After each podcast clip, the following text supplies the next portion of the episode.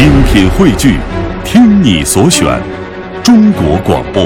radio.dot.cn，。各大应用市场均可下载。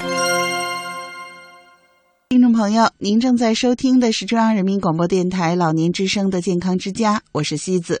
在今天的节目当中，为您邀请到全国肿瘤防治办研究室戴敏教授来到节目当中，和我们聊聊生活方式和肿瘤发生的关系。一起来听林燕对戴教授的访谈。就是你各方面危险因素都没有的话，也是需也是建议大家多少做一些这种专业性的防癌体检的项目。这个间隔有要求吗？间隔还得根据这些你的本身的基本情况来定，而且呢，就是也要根据你第一次的检查结果来确定是否还要再做下一次。咱就说宫颈检查吧，你如果是呃完全正常，其实你三年之内不用再做了。其实这是个特别好的事情，嗯对。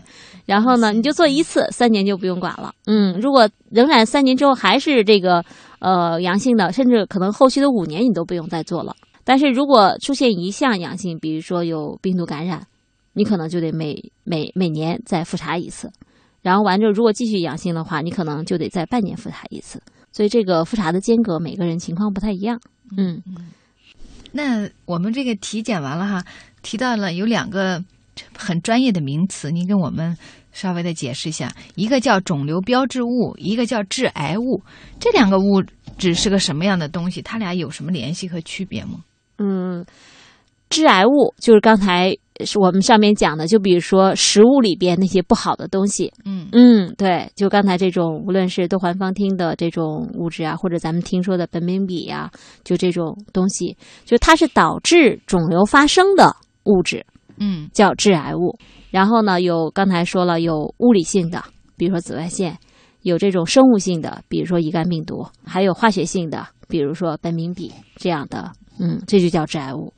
肿瘤标志物是什么呢？肿瘤标志物呢是，就是如果肿瘤标志物是反映肿瘤有没有肿瘤的一种化学物质，嗯，就是血液中间的一种，一般是蛋白啊、酶啊这些东西。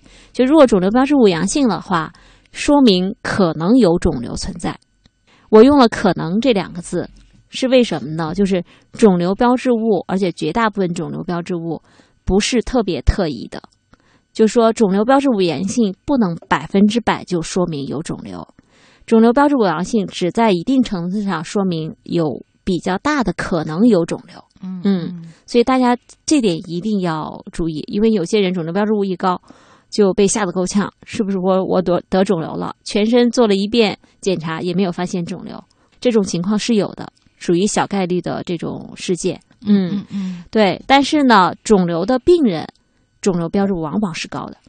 嗯对，他肯定是对肿瘤标跟那个记号一样，他已经肯定存在这个记号。对，嗯就是肿，瘤病人一定是肿瘤标志物高的，嗯，但是肿瘤标志物高呢，不一定就是就是有肿瘤肿瘤，对，只是提示呢有肿瘤的可能性比较大。所以这两个概念是完全不一样的，而且没有任何的关系。嗯致癌物是外是体外的东西，对，导致肿瘤发生的；而肿瘤标志物是咱们身体里边的蛋白呀、酶这样的东西，就是在有肿瘤的时候，它会不太正常，嗯，会升高，嗯，会提示肿瘤的存在。我们人体是一个充满智能的机体，我们的身体有好多哨兵，牙齿、阑尾、扁桃体等。本来一旦我们的身体有异常时，比如是上火了，这些哨兵会立即做出反应，通知大脑。聪明的人这时候就应该调整心态，检讨自己，让自己平和下来。我是慧慧，祝爷爷奶奶百病不生，健康长寿。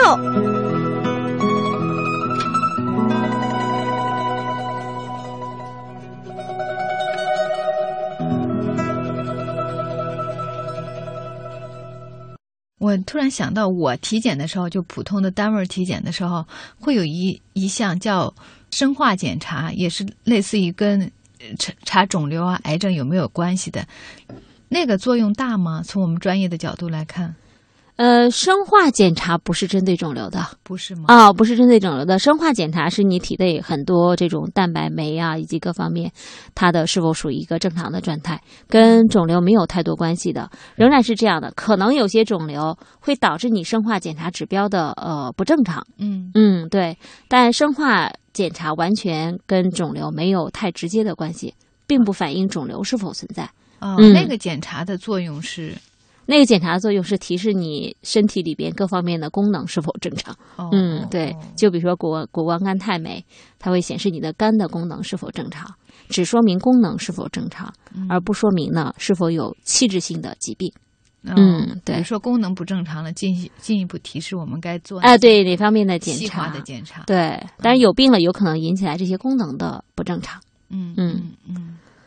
资料上说，我们国家有一份癌症地图，这个肿瘤的发病跟我们的地域性明显吗？就是在我们中国会有明显的地域性的分布吗？嗯，这个肿瘤地图呢，癌症地图呢是上世纪七十年代的，这个来源于我们国家当时七十年代的第一次全死因调查。嗯那么在这个全死因调查，而且是覆盖全国人口的。那么这次调查完之后呢，我们就在发现呢，就在咱咱们国家呢，有几十个地区的呃单一肿瘤的水平远远高于全国的平均水平。嗯比如说河南临县的食管癌，它比全国的平均水平高出来好几倍。那么江苏启东的肝癌也是高出来好多倍。然后呢，山东临朐的胃癌，还有两广地区的鼻咽癌，就是刚才我都说到，嗯就是它比全国其他地区的这个相同癌种的这个平均水平要高了好多。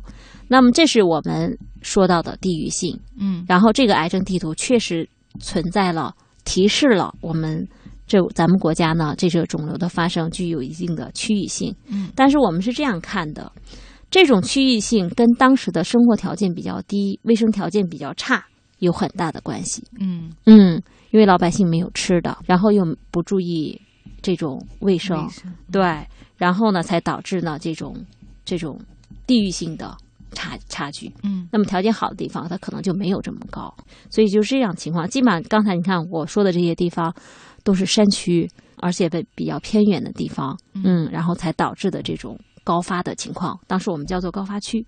但是咱们这几十年，咱们都很清楚，中国是翻天覆地的变化，经济水平也高了，老百姓吃的也好了，然后卫生条件也好了，最主要是城市和农村的差距也大了。其实呢，就是这种各方面的变化对我们肿瘤的影响是挺大的。然后这些呢，引起来肿瘤区域性的这些因素，基本上越来越弱化了。嗯，那么现在城市农老城市和农村的老百姓所面临的主要的致癌的因素，基本上是一样的了，不是这个吃的问题了，也不是卫生的问题了。然后相反，我们是其他的问题了。嗯，我们是吸烟的问题了，感染的问题了，这个环境污染的问题了。所以相对来讲，这种地域性呃差别越来越小了。所以我们现在越来越弱化提这个肿瘤区域性的问题。嗯为什么呢？从数据显示呢，就是呃城市和农村的这种各个癌种的这种情况有差别，但差距越来越小。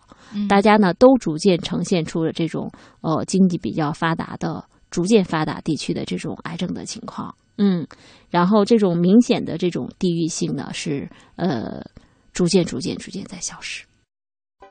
听众朋友，您正在收听的是中央人民广播电台老年之声的健康之家，我是西子。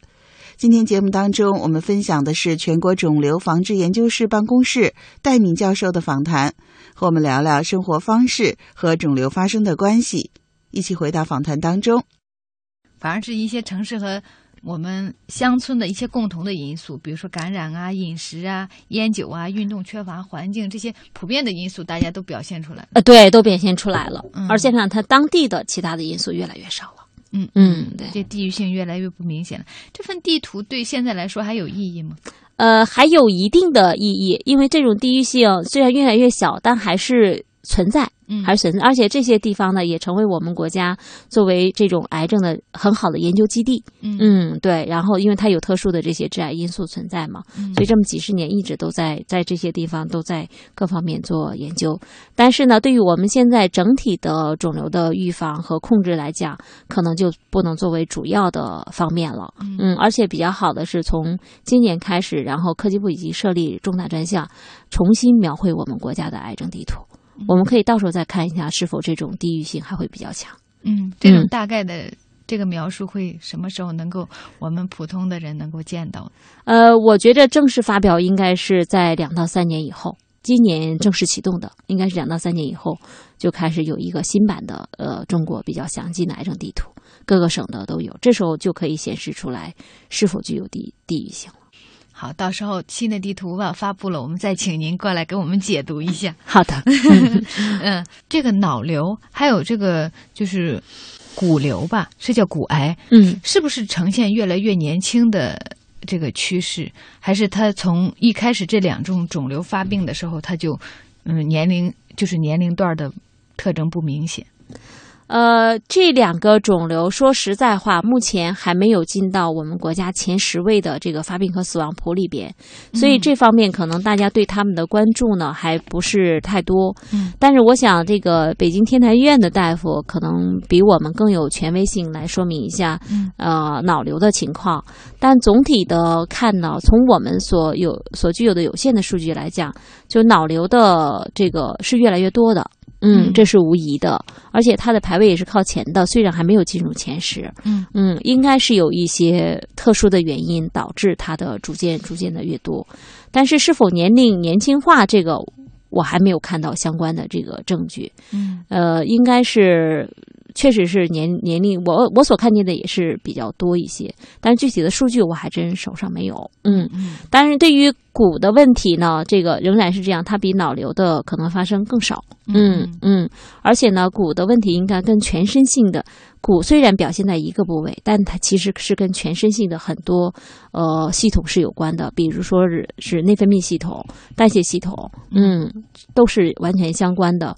呃，我不知道，我不是特别确切，就是这一块儿是不是也是跟呃这个相关的一些研究能够证明有这种年龄化的趋势。嗯哦、在我手上还没有这，真是没有确切的证据证明有年龄化的这样的一个趋势。